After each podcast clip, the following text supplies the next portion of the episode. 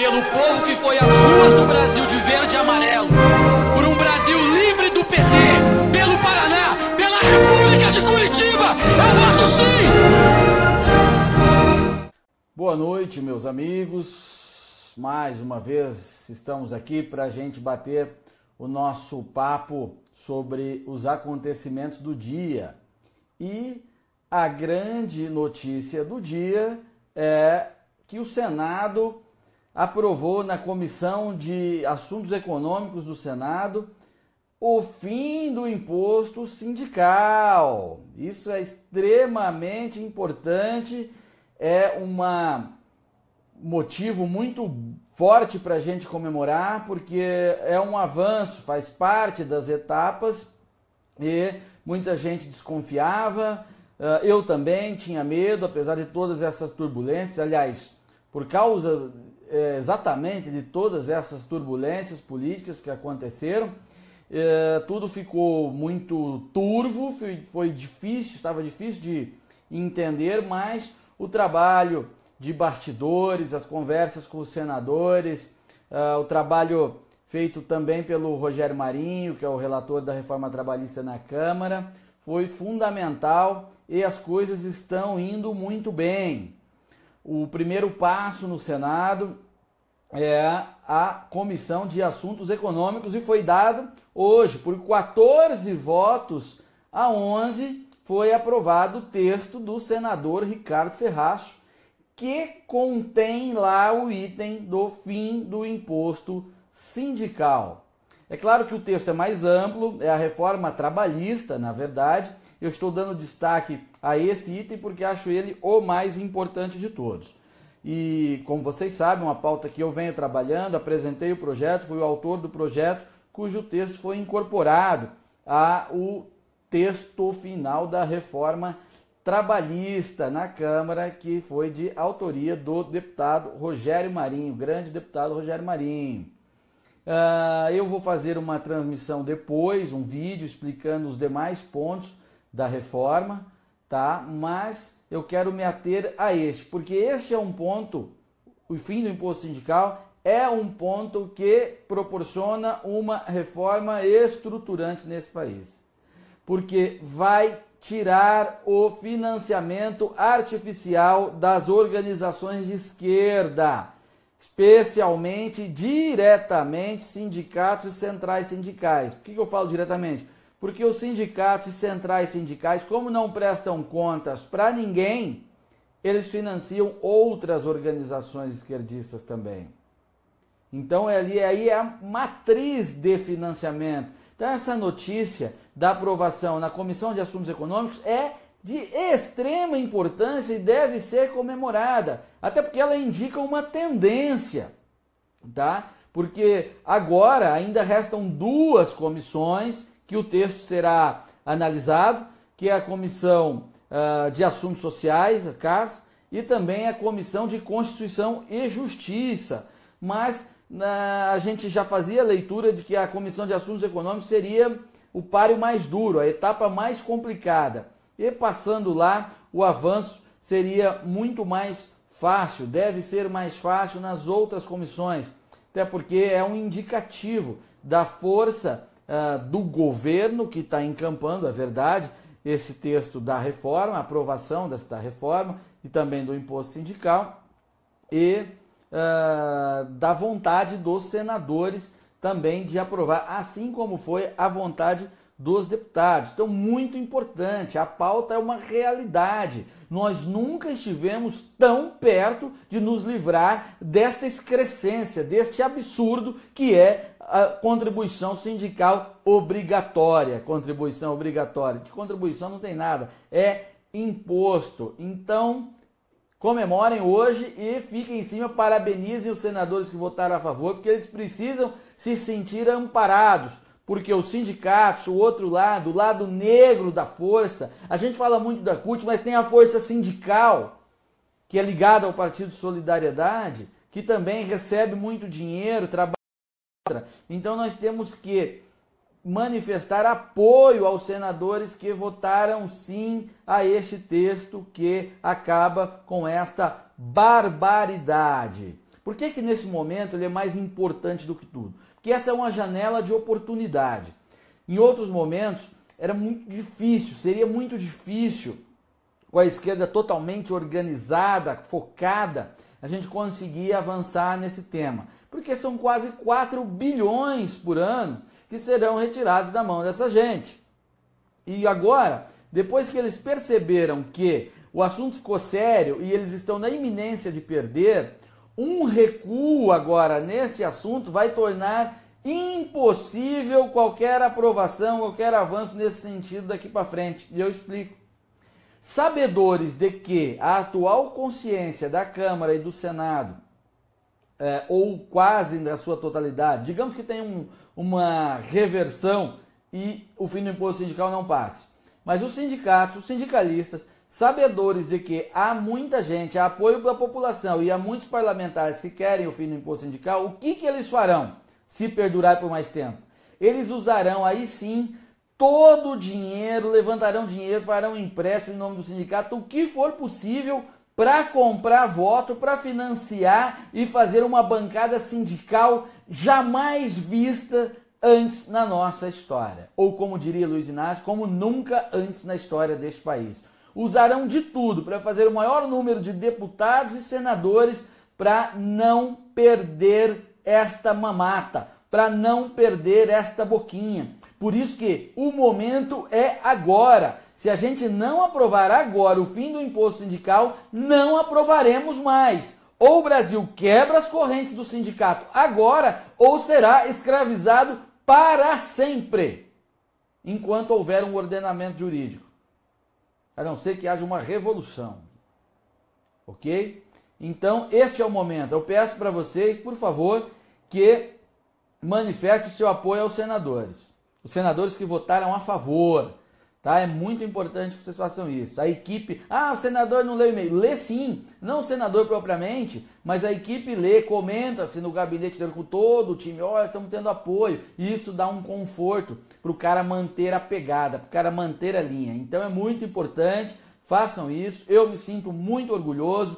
Fui o responsável por levantar essa tese, por convencer deputados por ir atrás de senadores, depois a tese tomou corpo, aí virou também uma tese do Rogério Marinho, relator da reforma, e a gente está avançando para libertar o país disso. É de extrema importância. São 4 e 4 bilhões que sairão das mãos dos sindicalistas de esquerda. Ah, sindicalista de direita, não importa, tem que sair da mão dos sindicalistas e dê dinheiro para o sindicato quem quer. Uma questão de liberdade e de reestruturação do país. Porque sem esse dinheiro, eles não vão mais fazer terrorismo em parlamentar, não vão fazer mais terrorismo na porta de escola, financiando paralisações de ações políticas para favorecer o PT. É só isso. Tem um rapaz aqui, Tadeu, tá dizendo que eu estou bostejando, não sei o que. Tadeu, vai trabalhar, sai daqui. Petista aqui não é bem-vindo.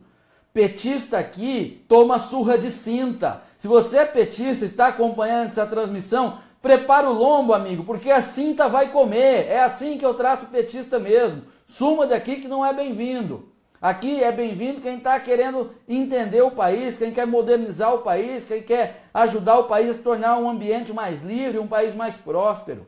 Quem quer mamar está aqui, está fora. Aliás, vocês estão me ouvindo bem? Eu estou usando um equipamento melhor hoje, né? consegui um equipamento melhor. Vocês estão me ouvindo bem?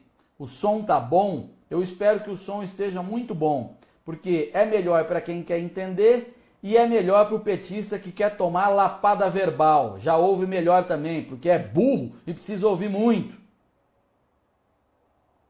Sobre o Michel Temer, muita gente me perguntando que o governo estava falando em criar um novo imposto sindical e tal, depois da aprovação desse.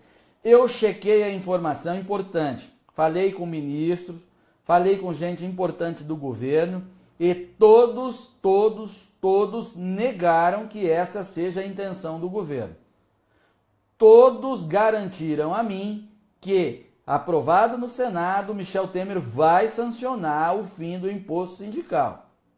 Ah, mas ele pode não estar presidente até lá. Aí é outra história. Mas até agora, enquanto ele for presidente, o compromisso dele é sim de sancionar o fim do imposto sindical, segundo fontes do governo. Então, essas matérias que saem na imprensa podem estar sendo plantadas por, por sindicalistas. Sindicalistas que precisam fazer o jogo, precisam conter a sua base, precisam justificar que estão trabalhando para o pessoal do entorno deles que vivem desse imposto, podem estar plantando essa notícia e também para causar revolta nos próprios apoiadores do governo. Eu não sou um apoiador do governo necessariamente, eu apoio uma agenda, né, quando ela é importante, como é nesse caso, e usei de todos os contatos que eu eh, poderia fazer com o núcleo duro do governo e garantiram a mim que esta é uma pauta que será apoiada, que o governo vai sancionar quando aprovar no Senado. Então, segundo fontes do governo, e eu estou garantindo porque falei com essas pessoas, há mais três passos para o imposto sindical acabar.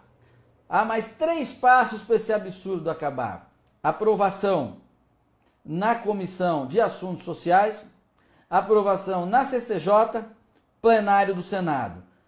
Passando aí, o presidente vai sancionar e vai libertar o trabalhador deste absurdo, desta canalice que é imposta aos brasileiros desde 1939. E aí o PT, a CUT, toda a esquerdalha vai ter que se reinventar para se financiar. Porque quando não estão no governo, eles têm alguns tipos de financiamento, é preciso entender isso. Há um financiamento internacional, no caso, o PT era a mãe do financiamento internacional nesta última fase, porque ele tinha um governo onde ele podia roubar dinheiro ou extorquir empresários ou trabalhar com empresários amigos para mandar o dinheiro para os seus parceiros internacionais. Foro de São Paulo, vocês sabem bem, isso já está claro. Na primeira fase, antes do PT chegar ao governo, o financiamento petista era via Cuba. Vocês se lembram do escândalo do mensalão em 2006, 2005? Ah, houve denúncias de que 3 milhões de dólares vieram dentro de caixas de uísque para pagar a campanha do Lula. Então a mãe do esquema vermelho continental era Cuba. Quando o PT assumiu o governo do Brasil, este elefante, esta mãe de todos, com BNDES, com um monte de estatais e tal, a raiz do financiamento da esquerda uh, continental passa a ser o PT, através do governo brasileiro. Aí o próprio PT tem desenvolveu esses esquemas com BNDES, corrupção em empresas estatais e favorecimento a empresários. Eles têm ainda o fundo partidário, que aí quase todo mundo tem, praticamente todos os partidos têm, né? Partidos todos têm, aliás. Uh, e também o esquema sindical, que era muito rico e muito ágil para financiar as suas ações pontuais de pressão política, suas ações, inclusive culturais. Por que ágil? Porque os sindicatos, quando recebem esse dinheiro, não prestam conta a ninguém. Veja, é um dinheiro de tributo, você dá para o sindicato, ele faz o que quer. Ele apenas presta conta ao seu próprio conselho. Então era um meio muito eficaz. É ainda um meio muito eficaz porque não caiu, mas está prestes a cair. Por isso que eu me apego tanto a essa pauta, por isso que eu peço tanto a vocês que trabalhem nisso, que se informem sobre isso e que falem com os seus senadores. No caso agora, antes eu pedi aos deputados, essa etapa já foi vencida, para que isso acabe. Nós, ah, além da modernização e do desmonte desse esquema de financiamento de esquerda, como eu já disse aqui há alguns minutos, se houver um recuo agora, nós não conseguiremos derrubar nunca mais, porque eles vão gastar todo o dinheiro para financiar uma bancada altamente sindical, uma bancada sindicalista, linha dura, pesada, do macacão mesmo, para não deixar jamais essa mamata acabar. Ok? Então comemoremos nesse instante esta vitória, este avanço que é a aprovação na Comissão de Assuntos Econômicos. Ainda faltam alguns destaques, há muita coisa, mas o texto base foi aprovado. Bom, outro assunto do dia muito importante é o julgamento da chapa Dilma Temer, que está para começar no Tribunal Superior Eleitoral. O que, que eu penso sobre isso? Gente, é delicado e eu penso que o momento político, o momento todo do país, essa instabilidade, com uma esquerda que quer rasgar a Constituição, com a força do governo preocupada em não estar preso, o Congresso todo complicado, uh, não há um nome de consenso para a eleição indireta, conforme a Constituição. Então, eu estou farejando, aqui é só palpite, que fique bem claro. Eu estou farejando que o Tribunal Superior, Superior Eleitoral vai encontrar argumentos para absolver a chapa Dilma Temer. Por que, que eu digo isso?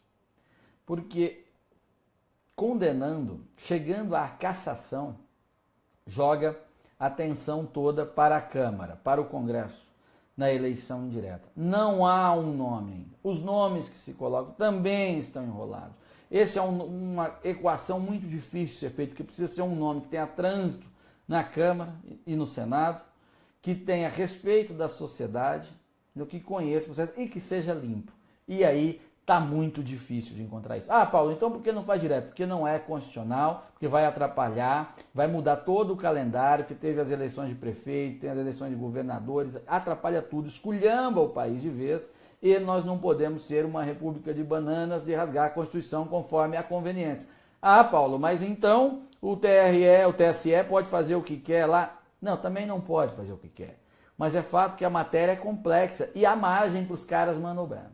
E eu estou apostando que eles vão fazer o serviço e manterão Michel Temer no poder até 2018, se arrastando. Isso é melhor ou bom país? Eu não sei. É constrangedor ver o presidente na situação que ele está, é ofensivo ver um presidente na situação que ele está, com escândalo, com essa história de JBS. Agora surgiu a notícia de que ele viajou no jatinho do Joesley, ou Joesley, como preferir, as duas, são, as duas versões são horrorosas, uh, mas uh, a instabilidade que pode jogar o país pode ser mais danosa ainda. Então, eu ainda estou digerindo, estou pensando nisso. Mas é claro que, em, conceitualmente, eu vou dizer sempre, quero sempre que aplique-se a lei. Eu espero que uh, o tribunal aplique-se a lei e não e por mais que absolva, se for para absolver, que absolva dentro da lei. Né? Não faça uma invencionice lá, porque aí não é certo. Aí nós também somos republiquetas de banana. Mais grave do que isso é rasgar a Constituição. Mas todo ordenamento ele deve ser respeitado, não pode brincar com isso. É, vamos aguardar e eu vou hum, sobre este assunto acompanhar o julgamento e a gente vai comentando aqui. O julgamento ainda não começou, deve durar até quinta-feira, né, a previsão, amanhã quarta, mais uma sessão à noite na quinta-feira, e vai se arrastar e a gente vai ver. Não vou especular muito mais sobre isso, volta a volta nós vamos acompanhando depois e discutindo os argumentos. Ontem, na transmissão de ontem, eu até me irritei com algumas pessoas, eu estava tentando explicar a questão da violência, que eu entendia que o número de homicídios no Brasil, toda a criminalidade nacional, ela não decorre apenas da questão de estrutura de segurança pública, legal, polícia e tudo mais, mas que também é uma pauta de valor. E aí depois, na verdade foi hoje apenas, eu vi uma notícia de que o pessoal, quando a Suzane Richthofen, aquela que matou o pai e a mãe, os irmãos cravinhos, quando ela sai da cadeia para passar, tipo o dia das mães, assim, fora da cadeia, as pessoas param com ela, param ela na rua e tiram selfie com ela. O cara quer selfie com quem matou a mãe. Então aquilo para mim ilustra toda a tese que eu estava tentando explicar na live de ontem.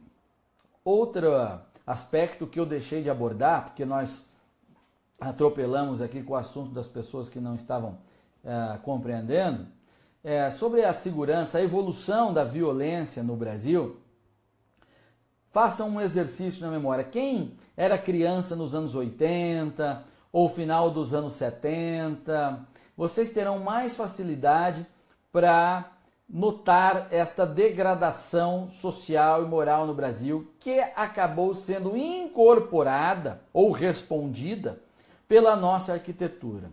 Eu lembro da minha infância, as casas elas tinham grade, mas a grade era baixinha. Por que, que a grade era baixinha? Para não permitir que as pessoas entrassem? Não. Era como se fosse um delimitador da propriedade. Era para evitar que os animais daquela casa entrassem, saíssem para a rua, ou evitar que animais da rua entrassem na casa. Era para isso. A grade não era uma proteção contra pessoas. Hoje, nós andamos pelas ruas do Brasil e vimos que as casas brasileiras se tornaram fortificações. Vocês imaginam um americano quando chega aqui, que é acostumado com as casas todas abertas, aquela gramadinho, e ele se depara com a construção nossa, com as nossas casas, aqueles muros altíssimos, grades altíssimas. Isso foi incorporando no nosso dia a dia, entrando no nosso dia a dia, na nossa paisagem, que nós nem notamos. Inclusive passamos a desenhar, fazer design, autodesign da grade, que faz da sua casa uma fortificação. Lanças estilizadas, é, a grade fazendo curvas e curvas para chegar mais alto e impedir que todas que as pessoas entrem em casa. Ou seja, nós vivemos em fortes e não nos demos conta disso.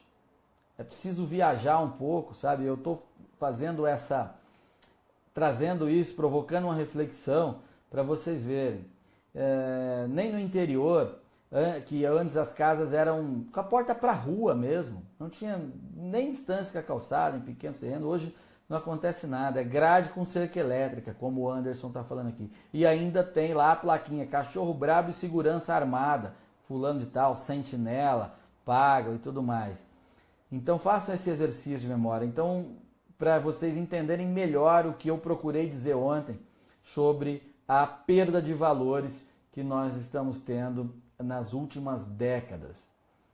E não é só por causa do Estatuto de Desarmamento, ela vem muito antes. Ela vem também por causa do Estatuto de Desarmamento, óbvio, óbvio, mas ela vem ainda antes, com toda essa vitimização, essa romantização sobre o bandido, o coitadismo do bandido, a proteção ao bandido e a falência também da polícia. E isso tudo reflete a falência da nossa sociedade. Eu fiz essa transmissão mais cedo hoje porque eu tenho um compromisso e dependendo do que acontecer, talvez até voltaremos. Agradeço a todos que participaram. Eu espero que tenha ficado legal aqui tanto a imagem quanto o som. A gente vai melhorando para que a nossa conversa fique cada vez mais agradável, mais produtiva e que mais gente possa acompanhar essa transmissão. Mais uma vez faço aquele apelo também para que vocês compartilhem essa transmissão e façam essa informação chegar ao maior número de pessoas. É muito importante que você faça isso, tá? Porque você ajuda o seu amigo e também me estimula a continuar a fazer essa transmissão e lutar pela nossa sociedade, porque não é fácil. Só porrada, só porrada, desconfiança de todo mundo, não é mole. Depois eu, eu vou falar aqui o que eu venho passando. Procuro não falar porque eu não gosto de fazer disso é, exploração, mas não é mole. Então, cada compartilhamento que vocês fazem aqui é um, estímulo para mim, é um escudo contra aqueles que vem tentar nos desanimar e vem nos acusar e jogar contra quem está tentando fazer alguma coisa pelo Brasil. Ok? Obrigado mais uma vez, boa noite e fim do imposto sindical. Vão ter que trabalhar, mortadelada! Um abraço!